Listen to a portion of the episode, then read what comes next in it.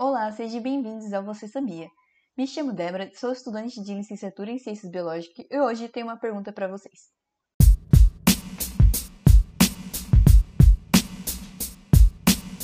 Você sabia que a floresta amazônica não é o pulmão do mundo, como dizem? É isso mesmo, não é a floresta que produz grande parte do oxigênio presente na nossa atmosfera. É que além de produzir oxigênio na fotossíntese, enquanto sequestra um gás carbônico da atmosfera e o transforma em matéria-prima para sua estrutura, as árvores também respiram, consumindo oxigênio e liberando gás carbônico. No fim, a relação entre a produção e o consumo tende a ficar no mesmo patamar. Mas isso quer dizer que ela não é importante? Não, calma lá, vamos com calma. Pelo contrário, elas são extremamente importantes. Além de serem responsáveis pela grande biodiversidade de fauna e flora, elas também causam um fenômeno conhecido como rios voadores. Mas o que isso significa? Os rios voadores são cursos de águas atmosféricos, compostos por massas de ar carregadas de vapor de água, muitas vezes acompanhadas por nuvens e são impulsionados pelos ventos. Ou seja, é essa ação de transporte de enormes quantidades de vapor de água pelas correntes aéreas que recebe o nome de rios voadores. Essas correntes de ar carregam umidade da bacia amazônica para o Brasil inteiro. Hum, mas como isso funciona? Boa parte da umidade é proveniente da evapotranspiração da floresta.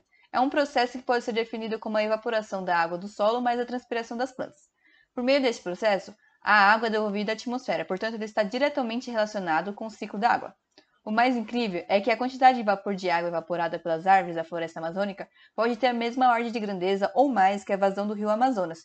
Tudo isso graças aos serviços prestados pela floresta. Estudos fornecidos pelo Instituto Nacional de Pesquisas da Amazônia já mostram que uma árvore com 20 metros de diâmetro, por exemplo, pode evapotranspirar bem mais de mil litros por dia. Agora imagine então quanta água a floresta toda está bombeando a cada 24 horas. Ok, é realmente impressionante. E qual a importância dos rios voadores?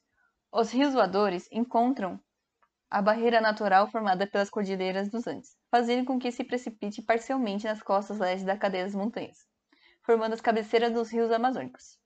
No entanto, uma grande parte, barrada pelo paredão de 4 mil metros de altura, ainda segue transportando vapor de água.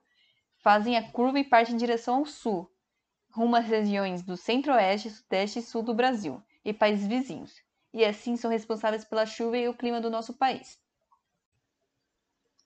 Por isso, é importante a preservação das florestas. O rio voador é apenas um exemplo entre milhares sobre a nossa dependência de outras formas de vida e sistemas ecológicos. Preservá-los é fundamental para nossa existência. Por isso, não deve ser uma luta de poucos, é preciso de todos. Por hoje é só. No próximo episódio falaremos sobre quem são os verdadeiros pulmões do mundo. Até lá!